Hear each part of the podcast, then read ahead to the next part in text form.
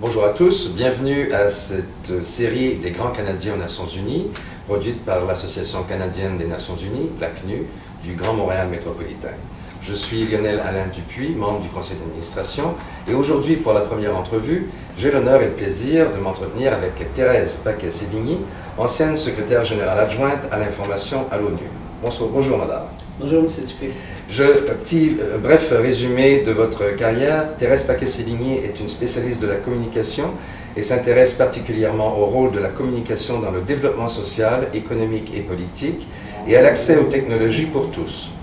Diplômée de l'Université de Montréal en sociologie, elle occupait le poste de secrétaire générale adjointe à l'information à l'ONU à New York de 1987 à 1992 de 1993 à l'an 2000, elle était professeure en communication et développement international à l'Université du Québec à Montréal. Il y a 19 ans, elle fondait conjointement avec l'UNESCO la chaire UNESCO Bell en communication et Orbicom, réseau international des chaires UNESCO en communication, dont elle fut la secrétaire générale jusqu'en 1999. Préalablement, de 83 à 87, elle était vice-présidente à la communication de la Société Radio-Canada CBC. Et de 1969 à 83, elle fut successivement vice-présidente, chef des opérations et présidente de BCP Publicité Illimitée. De 1952 à 69, elle travailla successivement pour des entreprises privées à titre de journaliste pendant 5 ans et comme spécialiste en recherche commerciale et sociale pendant 10 ans. Elle est récipiendaire de trois doctorats honorifiques, de la, médaille, Marie Curie d'UNESCO, de la médaille d'honneur de l'Association canadienne des Nations Unies, du prix d'excellence de l'Association de recherche en communication, du prix du mérite du Y des femmes du Québec et du prix Liberté Alcan du Cercle des femmes journalistes du Québec. Thérèse Pacassellini, bienvenue. Oui, je suis, je me sens très, très heureux, mais très mal à l'aise. Écoutez, pour commencer, euh, je, voudrais euh, aborder la question de façon plus générale. Pour vous, qui avez été haute fonctionnaire des Nations Unies euh, d'origine canadienne, que représentent pour vous les Nations Unies, son idée, son concept et ses actions? Oui, C'est une vaste question parce que avant d'y arriver, j'avais l'impression que l'ONU avait tous les pouvoirs et gérait l'univers dans tous les domaines.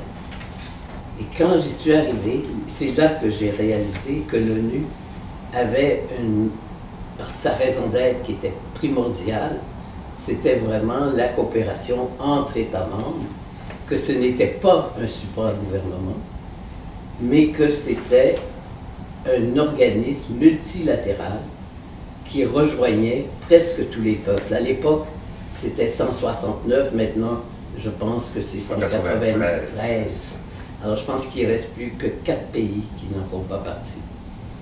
Euh, ou territoires, ou comme le Vatican, la Palestine. Je pense que l'ONU, à l'époque comme aujourd'hui, doit absolument continuer ses activités.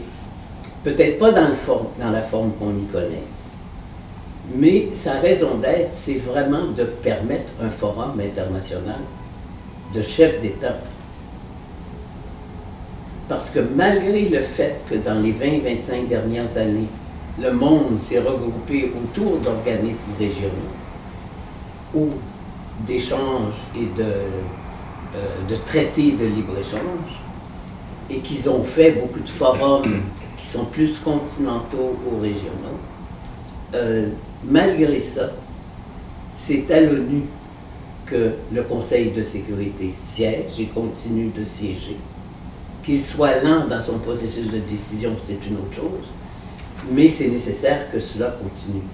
C'est aussi nécessaire qu'à un moment donné, ils élargissent un peu le Conseil de sécurité.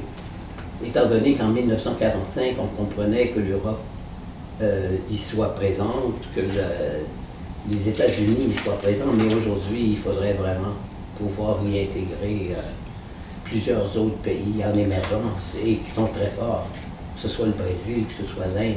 Le BRIC, finalement. Euh, c'est ça. ça. Alors, euh, pour moi, ça demeure un organisme important. Et c'est un organisme s'il n'était pas si lourd, serait plus efficace et pertinent. Sa lourdeur vous inquiète? Déjà, il y a 20 ans, euh, plus que ça maintenant, euh, en 87, j'ai réalisé la lourdeur de la bureaucratie internationale. Euh, la quantité de papier qui y circulait. c'est vraiment ce qui ralentit beaucoup tout le processus de décision. Plus le fait qu'il y a de multiples mandats ce qui amène énormément de chevauchements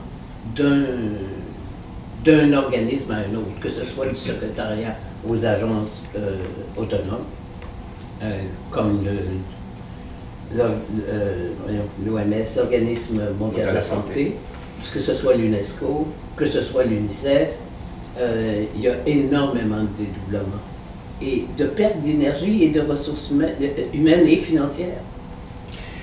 Madame, je vais vous ramener par la suite sur ces, sur ces sujets de considération plus générale, tels que nous en avions convenu, et je vais vous amener maintenant à plonger de façon plus, plus spécifique dans, dans euh, l'ancien mandat que vous occupiez.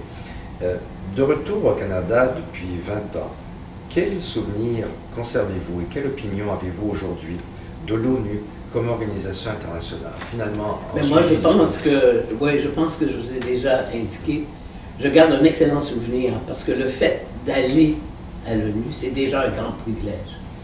Parce que c'est quand même le lieu où on sent euh, alors, chaque heure, le pouls du monde. Et ça, c'est vrai. Et ça, vous le sentez quand vous entrez chaque matin et puis quand vous en sortez chaque soir. Euh, alors, de ce côté-là, c'était un privilège, ça demeure un privilège pour moi aujourd'hui d'en parler. En même temps, ça vous fait faire tout un processus d'apprentissage de la géopolitique, quel que soit le, moment ou le contexte. Pour moi, c'était une ouverture formidable sur le monde euh, que je voyais de manière beaucoup plus euh, uniforme dans certains cas et en même temps tellement diversifiée que c'était pas la peine qu'on s'occupe de chaque problème séparément. Alors, de ce côté-là, je trouve que c'est vraiment une grande expérience. Donc, vous aviez souligné un petit peu plus tôt la lourdeur administrative, mais au même moment, il y a cet effet de, de majesté, de l'ampleur de l'organisation. oui, c'est euh, énorme. Euh, au secrétariat, euh, c'est qu'on est soumis totalement aux résolutions de l'Assemblée générale ce n'est pas comme si vous avez une seule voie, un seul tracé, comme l'éducation et la culture pour l'UNESCO, comme la santé euh, pour euh, l'Organisation mondiale de la santé. À ce moment-là, le secrétariat se trouve à recueillir les résolutions de toutes ces agences qui sont, sont amenées à l'Assemblée générale. Et en même temps, vous avez dans vos secteurs respectifs des mandats très précis avec lesquels vous pouvez jouer un peu, doser un peu, euh, etc. Mais quand même, vous avez des responsabilités vis-à-vis du Conseil de sécurité et l'Assemblée générale. Euh, ce qui fait que vous êtes toujours en train de préparer votre approche avec votre budget, vos mandats, votre réponse aux mandats pour des comités spécialisés des États membres. Alors, par exemple, moi, dans le département de l'information, euh, il y avait 15 membres, 15 États membres qui étaient sur le comité de l'information, qui, eux, répondaient à une quarantaine de membres. Ah juste sur l'information. Ce qui veut dire que vous êtes toujours en train, vous les voyez plusieurs fois par année, et avant la commission sur l'information, sur le comité de l'information. Là, vous vous préparez drôlement parce que vous devez les avoir de votre côté pour défendre votre position. Alors, ça fait, ça, fait un milieu assez complexe quand même. C'est intéressant. Je pensais le faire un peu plus tard, mais je crois que je vais vous amener tout de suite sur, dans un entretien que nous avions eu il y a quelques semaines, vous et moi, sur entre la coordination euh, d'une maison mère comme l'ONU, par rapport à sa vingtaine d'agences spécialisées qui œuvrent dans à peu près tous les champs d'occupation humaine euh, possibles, éducation, culture, sciences, technologies, euh, aviation, maritime, santé, etc. Euh, et je voulais peut-être vous, vous, amener dans, dans le, contexte de la coordination entre ce qui est finalement vu et souhaité par New York et son membership, les 193 États membres, mais les 193 États membres se répétant aussi à l'intérieur des différentes agences spécialisées. Et mon inquiétude, pour avoir connu une agence spécialisée, était la, connectivité, si vous vouliez, entre le travail des agences spécialisées et cette maison mère qui serait l'ONU New York. Pourriez-vous nous en, nous en parler un peu, s'il vous plaît? Ils ont toute autorité. Chaque, quand on parle des agences, elles sont autonomes dans le sens qu'elles ont leur comité, leur euh, conseil, on dirait un conseil d'administration, si vous voulez. Alors, elles sont tout à fait autonomes. Ce qu'elles peuvent et doivent faire sur certains points, c'est que si elles veulent que certaines de leurs résolutions passent à l'Assemblée générale, ils vont en faire part au secrétariat pour que ce soit intégré dans le contenu de l'Assemblée générale. Ce qui fait, par exemple, euh, je vais vous donner un exemple pour l'UNESCO que je connais mieux. Euh, on sait les querelles qu'il y a eu pendant des années autour du euh, l'information mondiale, où tous les non alignés, que tout l'ancien bloc soviétique voulait voir apparaître cette espèce de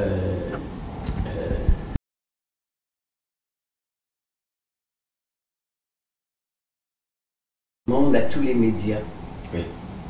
De sorte que, euh, un peu comme on retrouve sur le web aujourd'hui, si vous voulez, il maintenant. Euh, et à ce moment-là, ça enlevait une sorte de liberté dans l'expression, contrairement à ce que eux pensaient. À ce moment-là, l'UNESCO a pu, en 89, obtenir une résolution pour redéclarer la liberté d'information et la liberté d'expression. Et cette résolution, ils l'ont amenée à l'Assemblée générale.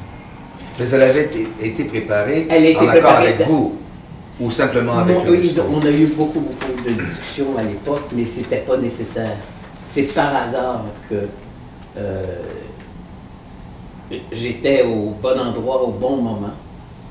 Euh, et on était dans le processus d'indépendance de la Namibie à ce moment-là, on a pu planifier en Namibie en 91, mais il fallait que la résolution ait été acceptée.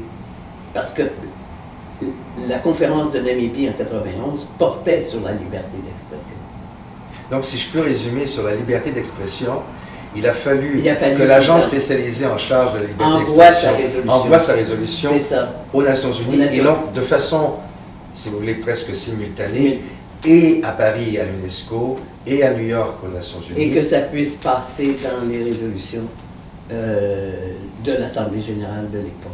Éclairer nos, auditeurs sur le fait qu'une résolution de l'UNESCO sur la liberté de l'information n'aurait-elle pas été suffisante afin de gérer la gouvernance de l'information? Ou était-il nécessaire d'avoir un appui euh, systématique et supérieur? Je ne sais pas si c'était obligatoire, mais c'est sûr que pour les États membres, qui, eux, contribuent au financement de l'UNESCO, c'est très important de dire l'ONU a endossé telle résolution. Alors, j'ai plus l'impression, moi, que c'est un jeu euh, diplomatique et politique qui a des retombées. En fait, les États-Unis sont revenus à l'UNESCO après. Là, ils en sont retirés aujourd'hui. Euh, mais ils étaient revenus. Mais à l'époque, ils sont revenus. Ça a pris à peu près un an ou deux ou quelque chose comme ça. Euh, il y a certaines de ces résolutions-là qui ont leur importance quand elles viennent de l'extérieur. D'un autre côté, ce qui, pour moi, alourdit beaucoup, euh, c'est que, comme chacune de ces agences, qui, qui sont très importantes, qui sont énormes, ont un mandat spécifique vis-à-vis d'un enjeu humain, à ce moment-là, elles ont tendance aussi d'aller chercher les thèmes et les priorités des autres. Oui. Alors, à un moment donné, pendant euh, dix ans, vous allez entendre parler d'environnement. Pendant un autre dix ans, ça va être la diversité culturelle ou je ne sais pas quoi. Mais pendant ce temps-là, euh, l'organisme de la santé va faire pareil, l'organisme, ils vont s'emprunter les uns les autres. Et c'est comme ça qu'arrive le chevauchement des campagnes, des actions, des doublements de personnel à beaucoup d'endroits sur le terrain. Parce que c'est pas juste de travailler dans son bureau, c'est aussi d'être présent à travers le monde. Je me souviens d'un épisode au début des années 2000, le SRAS, le syndrome respiratoire aigu sévère, qui, avait, qui est né euh, quelque part en Asie, probablement en Chine, et qui avait, pour des raisons qui ne provenaient pas, contaminé Toronto plus que n'importe quelle autre ville dans le monde. Et je me souviens à l'époque, alors que j'étais membre du conseil de l'OACI, que nous avions décidé avec l'Organisation mondiale de la santé que quoi que le vecteur fût l'aviation, le problème en était un de santé. Et donc nous, nous, avons abdiqué et nous avons remis à l'Organisation mondiale de la santé la maîtrise d'œuvre du dossier, complètement, en disant, vous nous donnez vos, instructions. Alors, c'est ça. Ça, c'est un cas où ça s'est fait à l'inverse. Ça s'est bien fait. et ça s'est bien fait. Ça bien fait, oui. Mais euh, pour ce qui est de l'environnement, entre autres, pour ce qui est de la culture et de la diversité, euh, pour ce qui est des femmes, euh, on, le voit apparaître dans multiples endroits, incluant le PNUD, incluant le... Parce qu'il faut bien voir que les agences, elles, sont autonomes, mais tous les programmes, eux, relèvent directement euh, du secrétaire général. Oui, ça c'est très important de Comme l'UNICEF, le PNUD, pas, pas l'UNICEF, mais le PNUD, ultimement, reviennent sous la responsabilité du secrétaire général. En effet. Madame, euh, par rapport à vos expériences professionnelles passées, donc avant les Nations Unies, donc je dirais de, les années 50 jusqu'à la fin des années 80, diriez-vous que votre vision du monde a été modifiée et le cas échéant, de quelle manière? D'abord, euh, ce que ça a fait, c'est que ça a rehaussé mon intérêt pour la chose politique et diplomatique. Je n'avais pas vraiment d'opinion vis-à-vis de la diplomatie internationale. J'avais une opinion par rapport aux droits humains, par rapport à la paix, à la sécurité, par rapport à euh, paix, sécurité, mais une véritable opinion sur le rôle des diplomates et sur le jeu politique. Moi, comme je viens des communications, euh, je ne suis pas quelqu'un qui va m'attacher à des contenus en soi. Alors, étrangement, là. C'est la livraison du message qui vous intéresse. C'est la façon dont les gens procèdent pour faire des consensus, pour faire des guerres, pour faire des. Comment ils s'y prennent. C'est la, la mécanique de tout ça. Ensuite, euh, c'est l'interaction, quels que soient les endroits, de quelle façon euh, les gens vont interagir avec une organisation, avec une entreprise, avec un gouvernement. Euh. Alors là, moi, ma perception a changé dans ce sens-là. D'abord, j'ai été vraiment impressionné par le sérieux de la majorité des diplomates qui travaillaient auprès de l'ONU dans leurs missions respectives. En même temps, je trouvais ça triste de les voir travailler autant alors que leurs États membres recevaient l'information avant que eux l'envoient. Parce qu'on était déjà, on, s'avançait dans le numérique et dans les messages électroniques, etc. Et les accès, surtout dans les pays de l'OCDE. Alors à ce moment-là, que le diplomate pouvait apporter, c'était ses réflexions personnelles, ses rencontres personnelles avec certains de leurs collègues ou avec euh, d'autres représentants de l'État. C'était la valeur ajoutée. C'est la valeur ajoutée, c'est ça. Ils jouaient sur la marge. Euh, Alors ça, ce côté-là, moi, je l'ai découvert, j'ai apprécié un bon nombre de diplomates avec qui j'ai eu des contacts. Euh, même, même avec ceux qui faisaient pression sur moi pour que je bouge d'un côté ou bouger de l'autre, etc. Euh, je suis assez euh, réfractaire à ce genre de pression. Il lobby. Oui, et moi, ça ne ça m'empêche pas de continuer à avoir euh, beaucoup d'intérêt et de plaisir à rencontrer ces mêmes personnes-là. mais vis-à-vis des gens politiques, j'ai eu beaucoup plus de réticence à, à voir les jeux. Parce que. Difficultés de difficultés, Oui. des- à accepter, si vous voulez. Euh, en voyant de quelle façon certaines résolutions allaient passer dans certains comités, par exemple, euh, sous la pression de certains États membres, euh, qui, eux, font des coalitions avec d'autres pays. Et ils s'entendent entre eux, ça devient un très très gros IOU. Alors à ce moment-là, on échange les IOU. Ça, j'ai eu de la difficulté. J'ai eu aussi de la difficulté à un autre niveau, c'est d'accepter qu'un État membre prenne position par rapport à l'information et au programme de communication euh, avec une grande agressivité, et puis qu'on ne faisait pas la job, et puis qu'il fallait faire ci, il fallait faire ça, et que euh, eux ne travailleraient pas de cette façon-là. Alors que les mêmes journées, moi j'apprenais qu'il y avait des tractations entre, je sais pas Washington et le Mexique sur des questions d'armes, d'armement. Alors, je trouvais qu'il y avait beaucoup, beaucoup de, de contradictions dans les discours et de l'incohérence dans la position des États membres. La contradiction des États. Des États dans, dans leur propre discours et leur propre comportement. C'est plus tard, presque à la fin de mes cinq ans, qu'il y a des gens, des, des, des Canadiens, qui sont venus me voir et ont dit C'est pas des enfants de cœur, les gens qui viennent travailler à l'ONU et qui sont diplomates à l'ONU. Veux-tu arrêter T'as encore de la naïveté par rapport à l'idéal sur le monde? Alors ça, ça m'a un peu... euh, euh, ça m'a remise en place. Alors, je garde quand même euh, un souvenir extraordinaire parce que l'avantage d'être fonctionnaire international à cette époque-là, c'était que les contacts étaient ouverts avec les représentants de tous les États membres, qu'ils étaient, plusieurs d'entre eux sont prêts à aider, à soutenir, à, à faire tout ce qu'il faut pour euh, rehausser la valeur du matériel qu'on peut produire. Et puis, en même temps, dans certains cas, même financer certains événements. Parce qu'il faut voir qu'on travaille avec un budget quand même pas très gros comparé au mandat.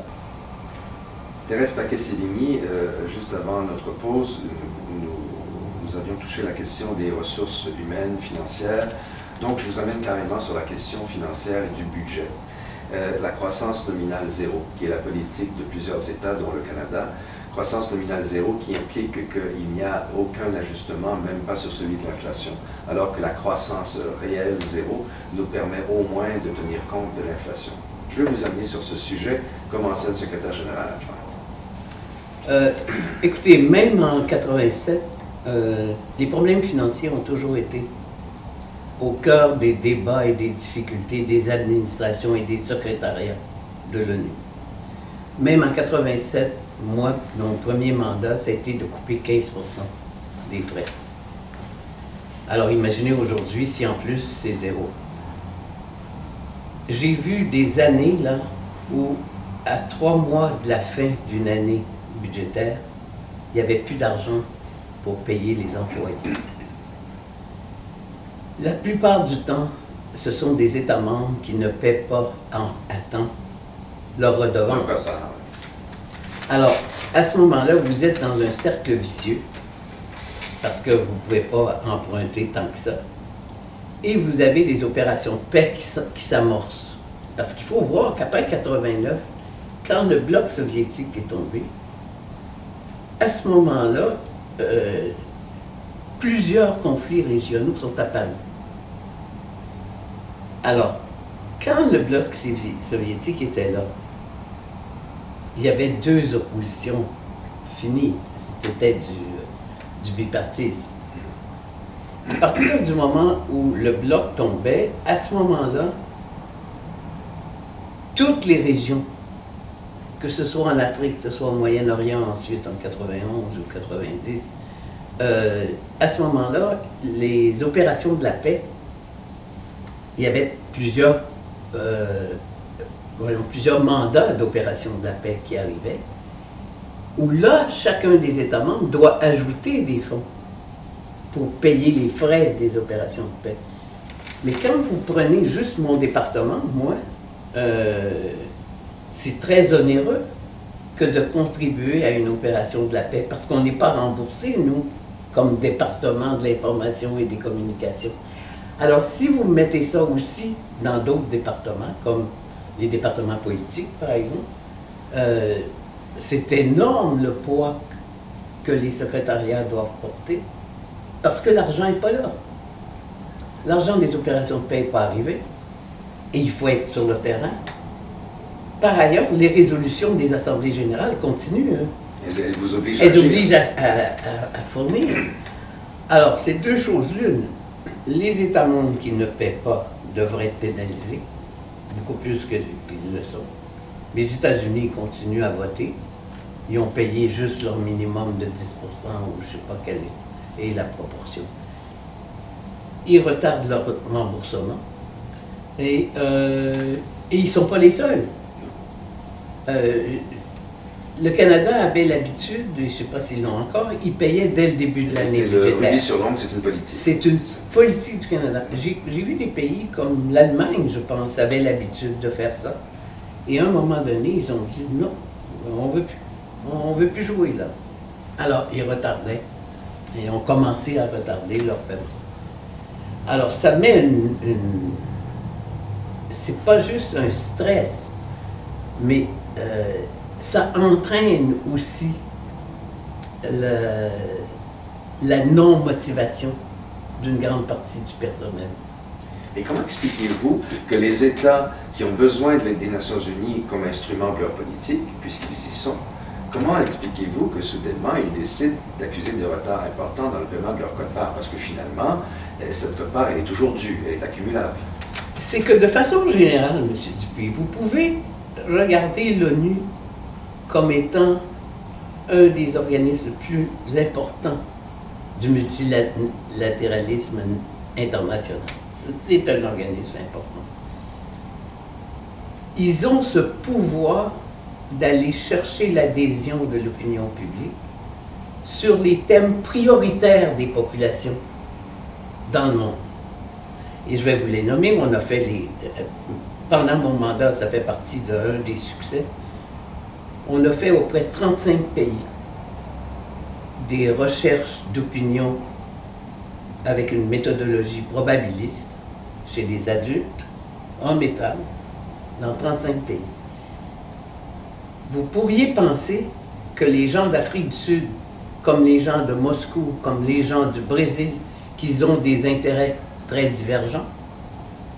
C'est faux.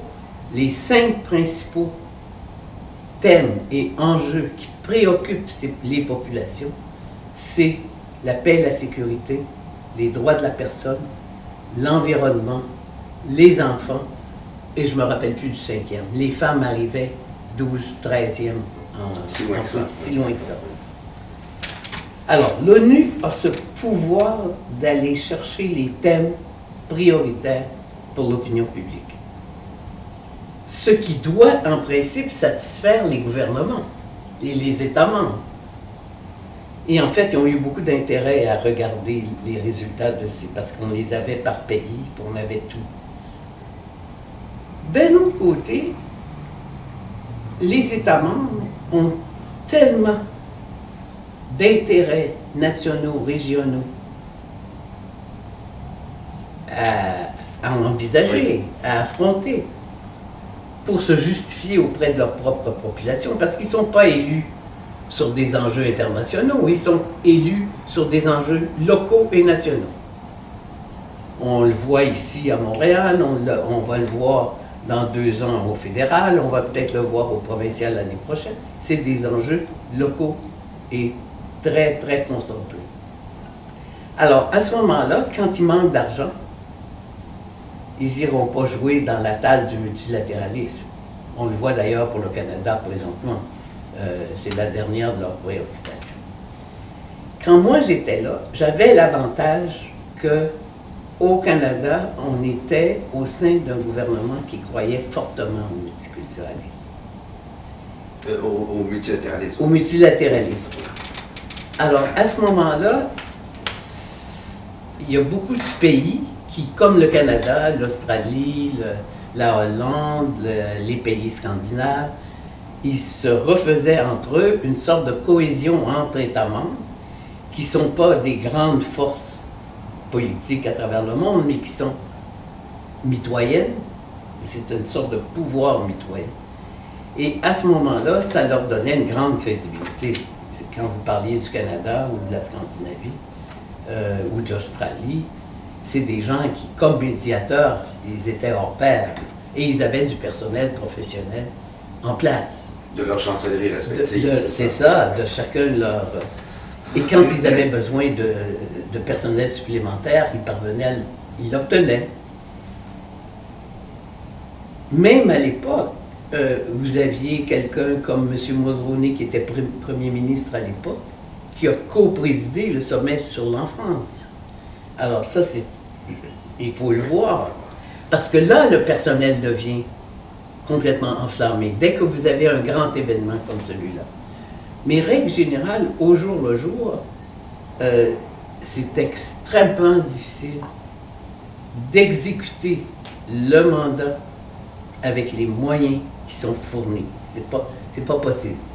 Et quand je vois ces mêmes États membres exiger en Assemblée générale ou en comité euh, de finances ou comité euh, de contenu, de programme, euh, qu'on fasse tout dans toutes les langues. On dit, vraiment, ils sont pas corrects. c'est un double langage. La même chose pour quand on, veut couper du personnel. On avait dans mon département, moi, près de 25 producteurs de radio je sortais de chez Radio-Canada, je travaillais avec des réalisateurs chaque jour, des producteurs, pour faire des 15 minutes. D'accord, fallait le faire en 12 langues ou en 13 langues. Mais les 15 minutes anglais, français, espagnol, qui étaient les plus courants, on pouvait tout faire ça avec quatre producteurs. Mais aller toucher un fonctionnaire qui est là depuis 15 ans. Le même pays qui vous en veut dans un comité parce que vous ne coupez pas assez vite, si vous touchez à un de ses ressortissants, c'est la guerre. Alors, même les Américains, qui étaient très sévères vis-à-vis de la gestion de l'ONU, sont venus dans un comité de l'information un jour, puis ils disent Madame Sévigny, écoutez, gardez-en 15. Alors, même eux, parce qu'ils voyaient bien que c'était impossible, impossible à faire. Mais la politique du réalisme. Ouais, ce que moi j'aimais par ailleurs, c'est que j'ai tout de suite euh, pris en charge la responsabilité qui n'était pas dans les résolutions de convaincre des États membres que l'ONU, dans le cas de l'information et des communications, avait tout avantage non seulement à refléter ce qui se passait dans les réunions quotidiennement, par la presse écrite, la radio, la télévision, etc., parce qu'il fallait tout, tout, tout, tout couvrir, mais de s'engager dans une voie de promotion Parce que même le préambule de la charte nous dit We the people.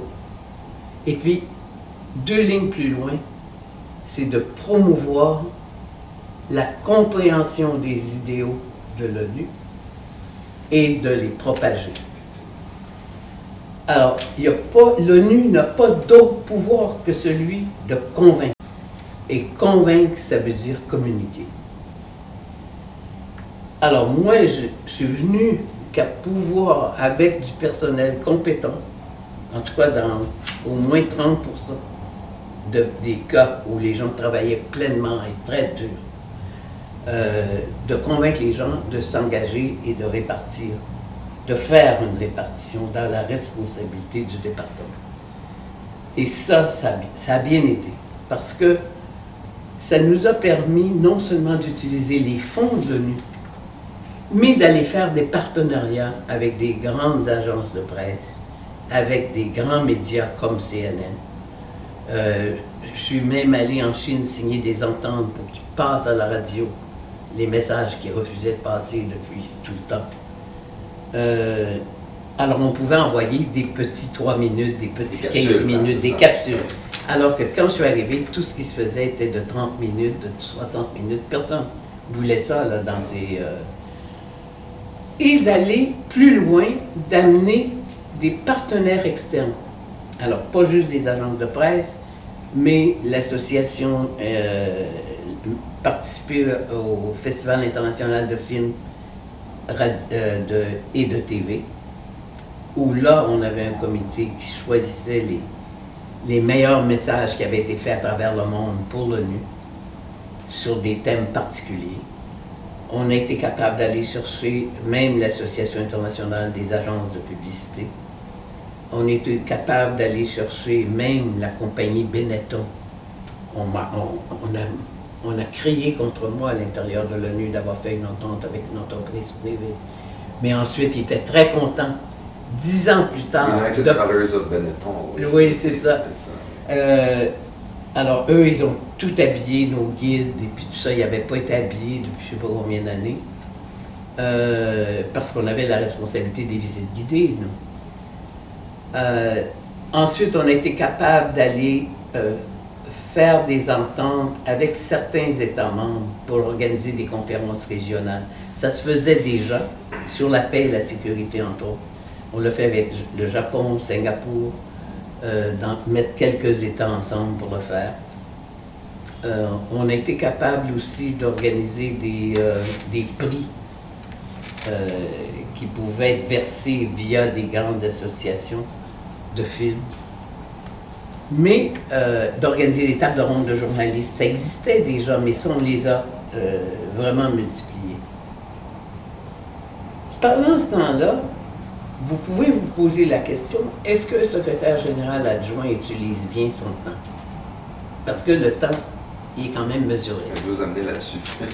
comment, comment il peut faire pour mesurer son temps? Parce qu'à travers ça, euh, vous pouvez voir sur cinq ans, euh, j'ai dû accepter de faire comme 70 conférences, euh, soit dans des organismes internationaux, soit dans même auprès de certains groupes d'entreprises.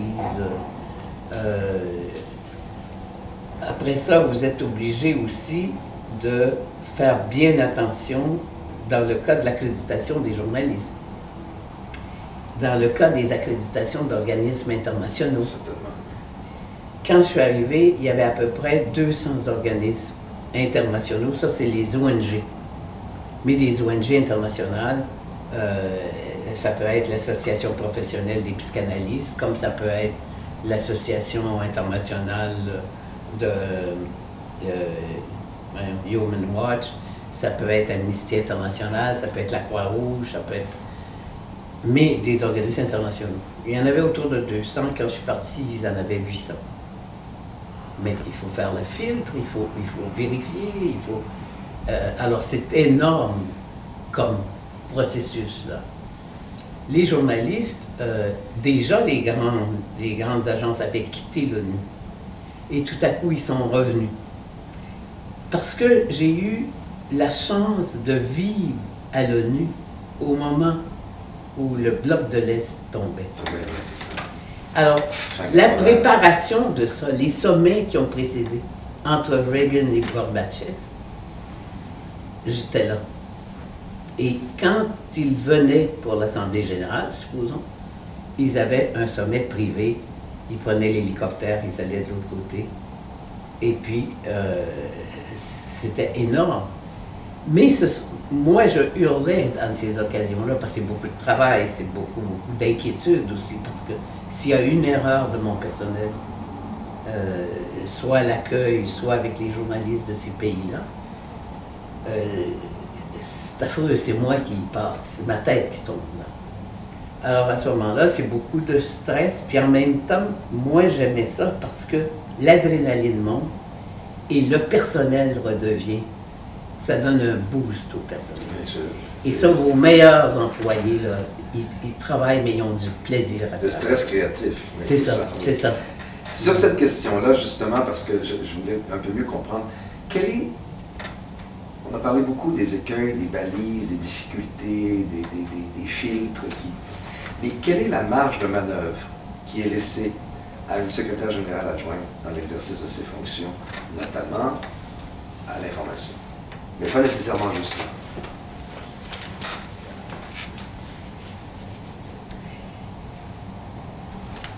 Si vous avez, euh, vous dites ce serait par exemple intéressant d'avoir un projet euh, de conférence sur la sécurité et la paix en Asie. Et que vous trouvez des alliés, des gouvernements qui sont prêts à vous aider, à le financer, parce que vous, vous n'avez pas de sous. À ce moment-là, si vous parvenez à convaincre ces deux États membres, vous jouez sur votre marge de manœuvre. Ça va marcher ou ça ne marchera pas? Il va-t-il y avoir beaucoup de pays qui vont y aller? Va-t-il y avoir beaucoup de journalistes? Et l'ONU va-t-il. Est-ce que l'ONU va en tirer un bénéfice? D'être l'initiatrice d'une telle rencontre de trois jours, quelque chose comme ça? Vous l'avez, cette, cette- mais c'est presque toujours avec de l'argent externe. C'est presque tout le temps. C'est pas dans le budget. C'est pas dans le budget régulier, c'est les fonds volontaires apportés Mais par les États. combien de fois, moi, je, euh, dans des réunions avec le secrétaire général, parce qu'il faut voir, moi, j'étais plutôt timide dans ces rencontres-là parce que je suis toujours la seule femme, moi, à l'ONU.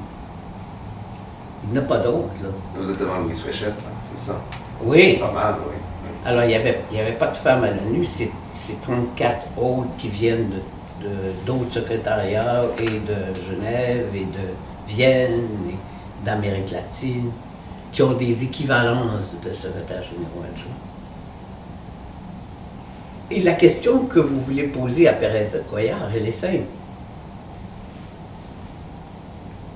Quelle est la proportion de temps le secrétaire général adjoint doit-il ou peut-il euh, mettre à la recherche de fonds? Est-ce que son job ne prend pas déjà 80 heures par semaine? Et s'il doit en plus aller chercher, je ne sais pas, 4 millions, 5 millions? Parce qu'il y, a des- y a des équivalents, des collègues à moi qui venaient de pays où on lui fournissait déjà un fonds parallèle qu'il pouvait utiliser pour faire des activités de son choix. Mais dans mon cas, moi, je devais aller convaincre des États membres que ça vaudrait la peine de faire tel genre de choses, etc. Ou des fondations, comme le cas de la Namibie est un beau cas. Alors, vous avez cette marge de manœuvre. Dans l'information, j'ai eu l'autre marge de manœuvre, mais ça, c'est une décision personnelle. Il y avait quelque chose comme 25 000 une année pour euh, le, fameux, euh, le- tout ce qui est le, voyons, de l'information, euh, le World Media, mon Dieu. Faudrait que j'aille chercher mon livre, je m'en rappelle plus comment on dit. C'est le, le nouveau monde de l'information. C'est le New World of Information. Et moi, j'ai dit non, je n'embarque pas là-dedans. De toute façon, je ne crois pas. euh, ça sert à rien. Alors, il y a eu quelques discussions assez euh, ardues à l'intérieur du département avec mes directeurs. Un directeur qui était responsable de la section de la planification. Il dit, vous ne pouvez pas faire ça, c'est dans la résolution. J'ai dit, oui, je vais le faire. Je ne le prendrai pas pour aller en Chine pour débattre euh, le nouveau monde de l'information.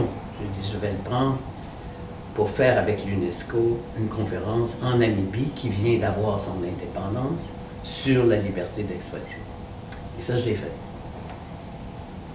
Vous avez, si vous avez un thème, si vous avez un, que vous aimeriez pouvoir développer davantage, là, vous pouvez le faire. La marge de manœuvre avec les partenariats, j'ai pris le risque. C'est ça, des initiatives. C'est des initiatives personnelles. Vous savez qu'il y a un peu il y a une proportion de risque. Mais moi, j'ai toujours eu une philosophie, euh, étant donné que je venais du milieu privé, qu'il vaut mieux réaliser 10 choses en sachant qu'on va faire 10% d'erreur que de ne rien faire. Moi, c'est une philosophie depuis l'âge de 20 ans. Alors, j'ai jamais changé. Vous acceptez un taux d'erreur Un taux d'erreur. dans, il votre, faut- dans dans- votre charge générale. Oui, c'est ça. Et qu'à ce moment-là, les risques, je les prenais sur des genres d'activités, d'événements comme ceux-là. Les autres, les autres risques, ils sont plus d'avoir présenté dès la première année cette double voie, cette double objectif d'informer, de, reflé- de refléter ce qui se passait et de promouvoir, c'est-à-dire d'être proactif dans la façon Le devoir-être. euh, de présenter des choses à venir ou des choses euh, possibles ou des thèmes qui sont très, très importants. là. Alors, et d'aller chercher les partenaires, parce que ça, c'était risqué. Et là, vous allez dans le privé. J'ai fait les deux, à la fois avec des gouvernements, d'autres fois avec des associations internationales, comme euh, pour le film, avec les médias, comme avec CNN. Les gens disaient, oh, on va travailler avec CNN, c'est incroyable. Euh, non, ils savent à travers le monde, ils prenaient trois minutes par dimanche. Euh, ils avaient un, grand espace, eux, d'à peu près deux heures sur le monde. Et on avait quelqu'un de notre personnel qui faisait ces trois minutes pour présenter un thème. Alors, euh, et, et ça, ça a très bien marché. En fait, ça s'est multiplié après parce que euh, moi, j'avais bien convaincu M. Annan et M. Annan a continué dans la même voie quand il est arrivé en poste. Et c'est comme ça que Ted Turner a donné son milliard pour payer les arrérages du- des États-Unis.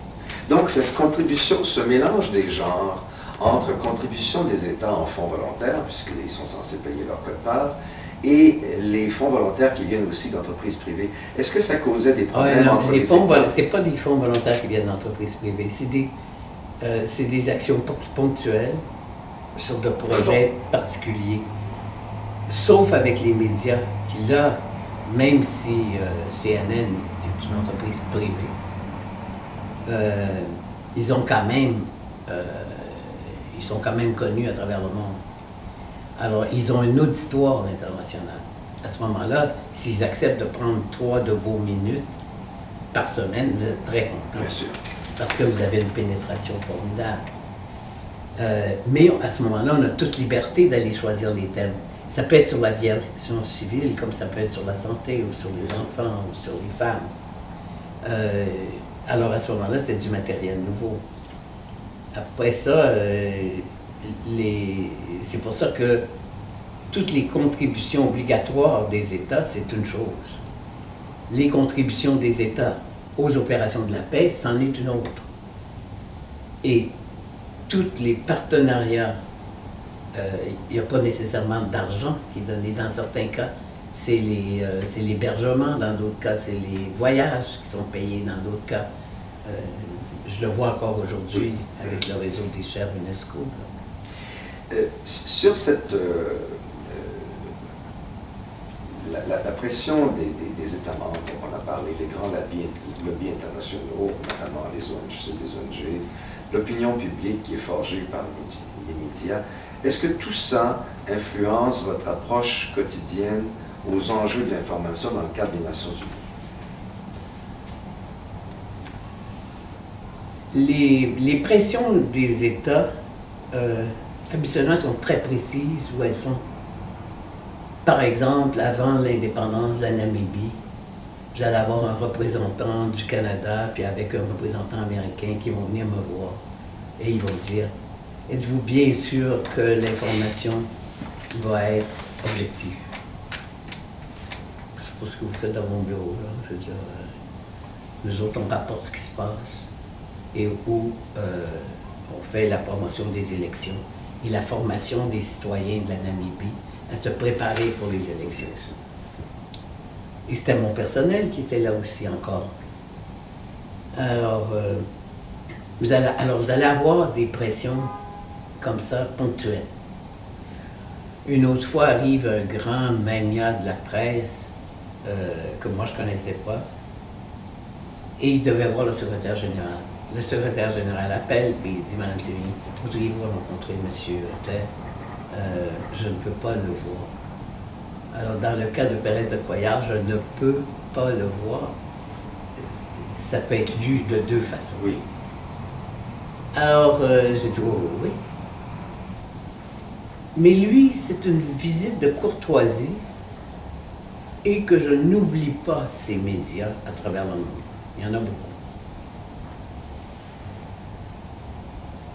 Quelques jours après, je reçois un téléphone me demandant si je pouvais lui recommander quelqu'un qui serait bon en négociation.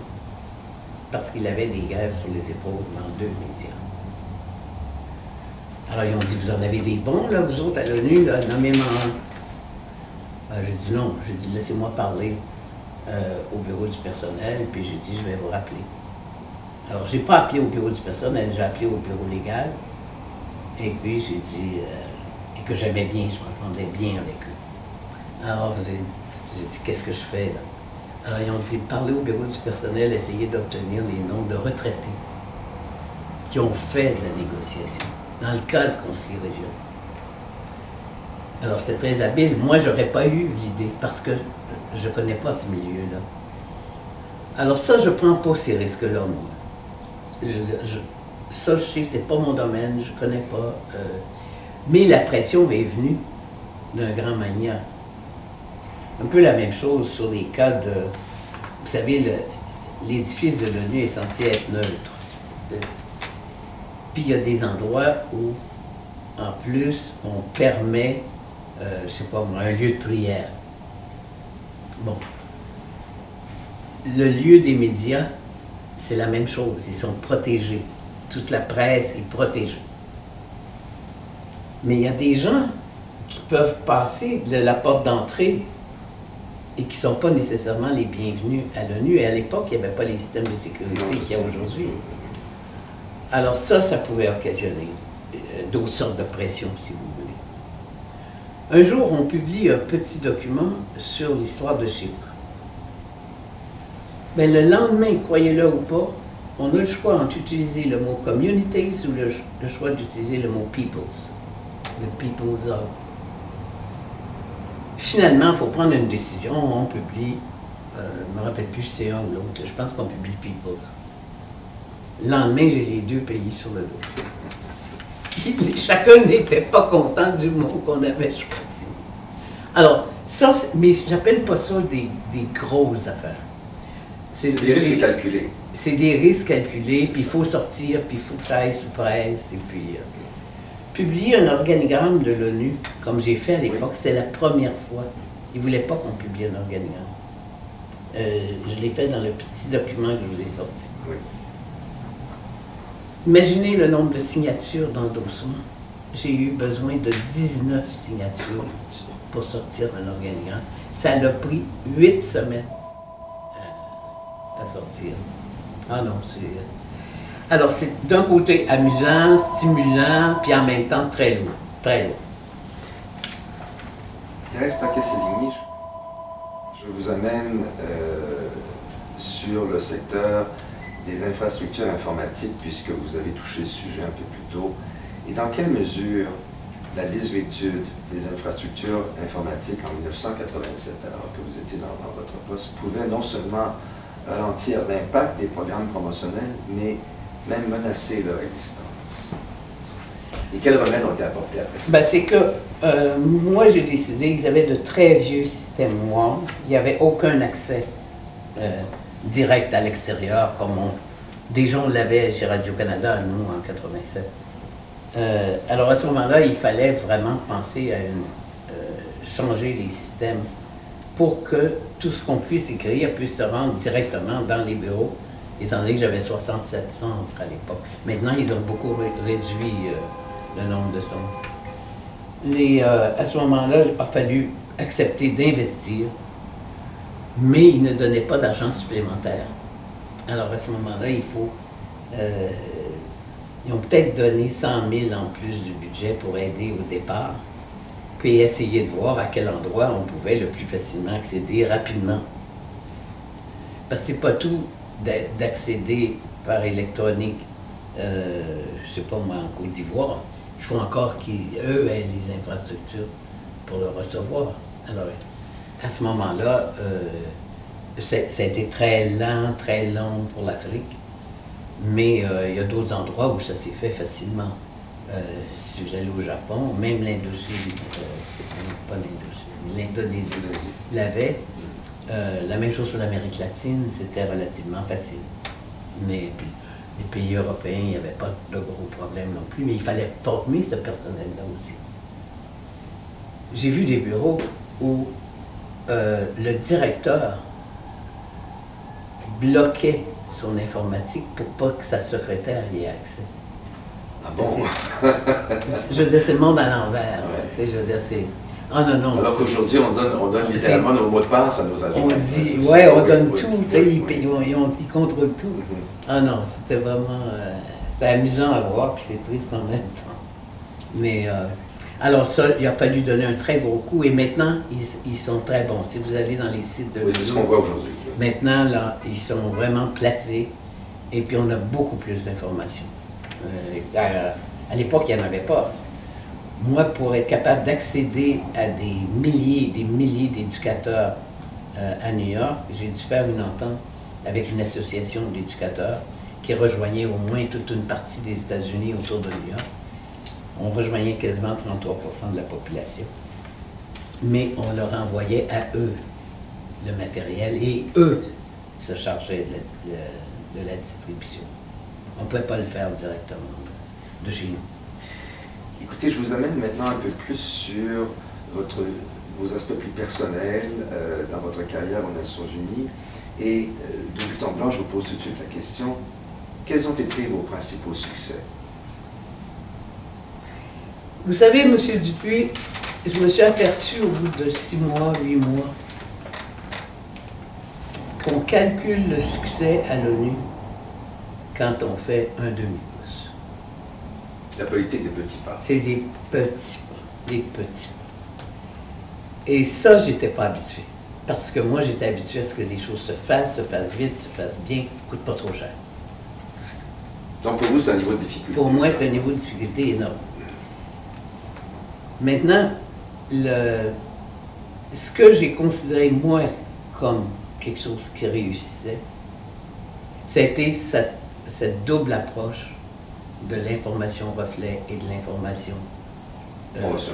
euh, promotion, Advocacy. euh, advocacy. Ça, j'ai trouvé que c'était bien. D'ailleurs, ça marche encore. Le deuxième, c'était d'accélérer le processus de numérisation, technologie, infrastructure.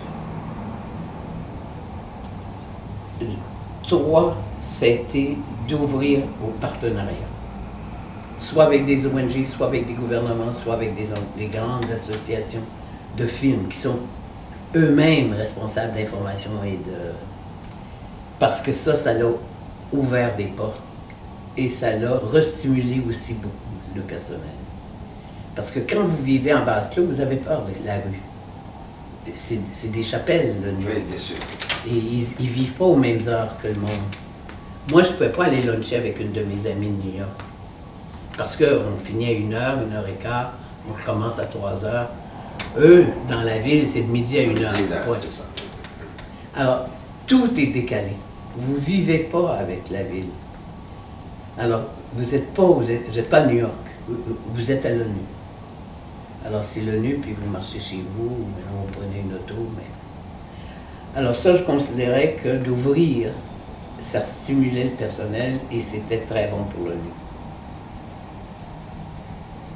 L'autre chose, c'était de reconnaître la qualité et la valeur de beaucoup de femmes, de manière à ce qu'elles puissent se faire entendre à l'intérieur du département et aussi dans leur relation avec les autres départements. Moi, je dirais euh, que ça, c'était parmi les choses les mieux réussies. Ne pas faire de grandes erreurs politiques, pour moi, c'est un succès, personnellement. Parce que les pièges, vous en avez tout autour de vous. Je pense que ce serait le cas pour Tout- des hauts gestionnaires.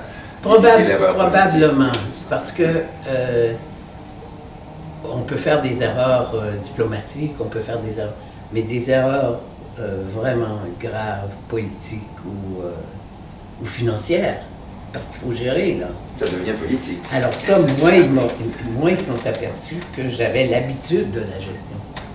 Alors, chaque lundi matin, il y avait... Par ailleurs, j'ai donné la responsabilité aux directeurs de leur, chacun leur budget. Et ça, ça les a donné un ouf aussi. Ils ont aimé ça, avoir leur budget en main. Mais moi, tous les lundis matin, je vérifiais. J'avais toujours une heure avec mon chef comptable, mon chef du personnel. Alors, euh, je faisais pas beaucoup les couloirs puis la petite politique, là, vous savez, entre. J'étais pas, c'était pas mon milieu, moi, de. J'allais pas discuter de la nouvelle crise, euh, je sais pas trop, au Koweït, un matin, là. Je, je voyais pas mon rôle comme ayant. J'aurais pas pu apporter quelque chose de valable. Alors, à ce moment-là, moi, je me disais, c'est mon secteur, je mandat et je travaille avec mon personnel. Alternativement, sur vos principaux succès, pouvez-vous identifier des moments moins heureux, Ah oui, parce que vous avez souvent euh, l'envers, par exemple, autant de faire des sondages d'opinion auprès de 35 pays que je considère avoir été un succès parce que les médias s'en sont emparés. C'est allé dans les pays. On a sorti des cahiers spéciaux pour la communauté européenne avec toutes les données. Et ça, ça a bien été. C'est un autre succès. Autant, quand vous voulez, euh, j'ai fait un projet avec un, euh, un professionnel de mon bureau euh, auprès de tous les directeurs généraux, incluant M. Cottette ici, incluant M. Maillard. Donc le Chief Executive Board, là, qui ceux, qui sont des, patrons. là. les patrons. Je les ai tout fait avec cette personne-là. Et mon intention était la suivante. Est-ce qu'il y a moyen, étant donné qu'on travaille tous avec des budgets réduits, est-ce qu'il y a moyen de développer, puis j'avais trouvé les agences, le, le 4A's américain, qui étaient prêts pro bono à monter une campagne internationale publicitaire? Alors j'interviewais chacun pour savoir quels étaient, à leur avis, le meilleur angle pour eux, pour qu'on coordonne une campagne publicitaire. Chacun était intéressé, mais personne à la fin du processus était intéressé d'y mettre soit financièrement, soit professionnellement, parce qu'il faut monter l'argumentaire, il faut... euh, et on avait à peu près trouvé le cadre. C'était justement pour démontrer le pouvoir de l'ONU. C'était Environment Beyond Frontiers, United Nations. Vous savez, chacun des thèmes, c'est la santé au-delà des frontières, parce que ça touche le monde entier. Euh, alors, on, a- on avait le cadre conceptuel, puis il s'agissait que chaque agence, à ce moment-là, vienne aider à construire l'argumentaire pour pouvoir le vendre à l'Assemblée générale. Ça, pour moi, c'était une défaite. Mais j'ai appris beaucoup sur les agences et sur leurs patrons. Euh, L'autre euh, échec qui, ça m'a fait mal, ça a été les systèmes de distribution. Comme vous savez, ça ne relevait pas, et ça ne relève pas encore, je pense, euh, au département de l'information d'envoyer le matériel. Ils produisent, ils produisent, ils produisent, le papier sort, le papier sort. Mais à part de ce qui est distribué à l'intérieur de l'immeuble, à Genève, à Vienne, ou euh, parce que j'avais du personnel aussi assez nombreux dans ces villes-là, ça s'en va au service des conférences, qui eux font la distribution. Alors, le premier, un des premiers voyages que je fais, et je me rappelle Annan était là, au Maroc, pour euh, réunir tous les directeurs régionaux euh, d'Afrique, du côté francophone. Je rentre dans un bureau, il y a ça, des paix de brochures. Euh, mais je dis, qu'est-ce que c'est ça? Ah, mais ils ont dit, c'est le matériel qu'on a reçu la semaine dernière. Mais c'était une conférence qui avait eu lieu six mois avant. Alors, pour moi, là, quand j'ai voulu me battre pour reprendre la distribution, et que je n'ai pas gagné, évidemment, euh, pour moi, ça, ça a été vraiment triste. Et c'est pour ça que j'ai mis tant d'intensité sur la radio, la TV, parce que je savais que plus j'allais faire d'imprimés pour partir à l'extérieur, moins ça arriverait. Autrement, c'était les, les valises diplomatiques. Ça, il pouvait y en avoir qui se rentraient dans certains pays, mais pas partout. Alors, euh, ça, c'était vraiment triste, ça. Après ça, l'autre que je trouve difficile, c'est pas toujours facile pour une femme, comme j'étais seule, euh, de se faire entendre sérieusement, même avec deux ou trois autres euh, collègues, vous savez.